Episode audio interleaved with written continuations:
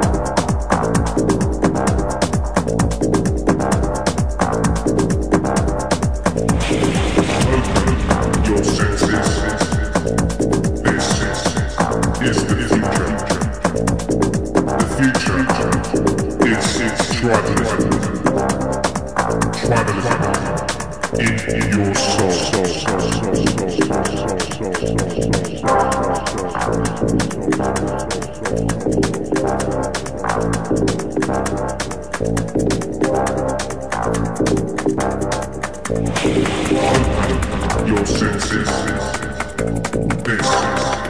This is the future. The future is tribalism. Tribalism in your soul.